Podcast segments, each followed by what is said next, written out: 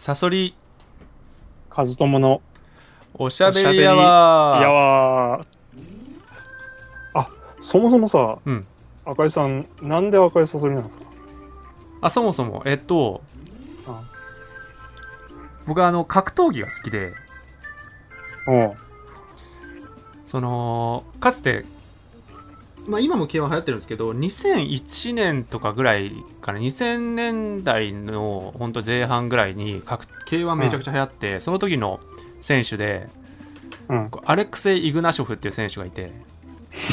知らない、アレクセイ・イグナショフっていうそううん。なんか選手がいてその人の K1 のそのリングネームというかそのあだ名異名がうん、一撃必殺のレッドスコーピオンだったんですよ、そう。でえーっと一撃必殺のレッドスコーピオンまあそこから来てるんですけどあのもともと僕文芸部のサークルサークル大学のサークルは文芸部っていうところであのペンネームも一撃必殺のレッドスコーピオンでやらせてもらってたんだけど そう一撃必殺のレッドスコーピオンだとどうしても目次で 2, が2段になると 2, 行になるってクレームが来て。あそう。で泣く泣く赤赤サソリにして。うん泣く泣く。もうレッドスコーピオンを、うん。そう翻訳して。本当はそっちがいいんだからね。本当は一撃必殺のレッドスコーピオンで行こうと思ってたんだけど。あそう。それで赤サソリで、まあ、そこから派生してなんかちょっとこう名字っぽく、名前っぽく、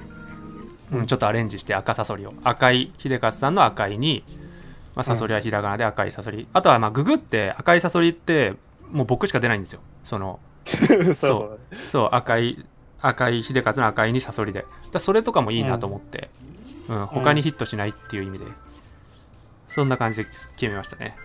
ああそうなんだ。和夫さんも言っときます？ああ僕そんなにあのーこれもちろんカズトモってペンネームなんだけど、うん。あのー由来はなくてあのー大学の大学で哲学勉強しててあのプラトン研究者の教授がいたんですよ。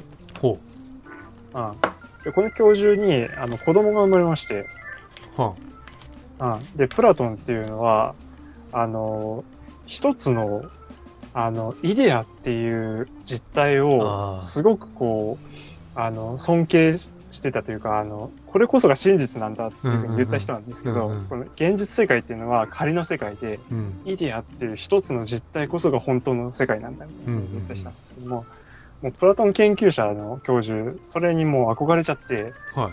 自分の子供に一つの知恵って書いて「カズトモ」っていう名前でしたっていうことを聞いて、お前どんだけプラトン好きなんだよっていう。のをいやでもそうかじゃあ和藤さんもプラトン好きってことですよね。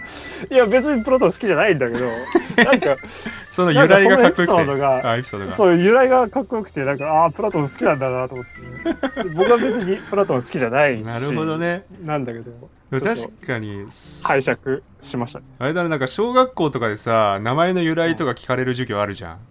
うん。なんかかっこよくない？それ答えるの、ね。父がプロトン好きでみたいな。そういうこと言うんでしょ。トンわかんないけどね小学校で。でもなんかかっこいいよね。へえわかんない。でもそんな教授の子供だからさあめちゃくちゃいい小学校行くんじゃない？ああ確かうん、だからみんなプラトンぐらい知ってる小学校。小学生 まあそんなところですかね。にはいはい。はい、えーそれでは、えーまた次回お会いいたしましょう。おやすみなさい。おやすみなさい。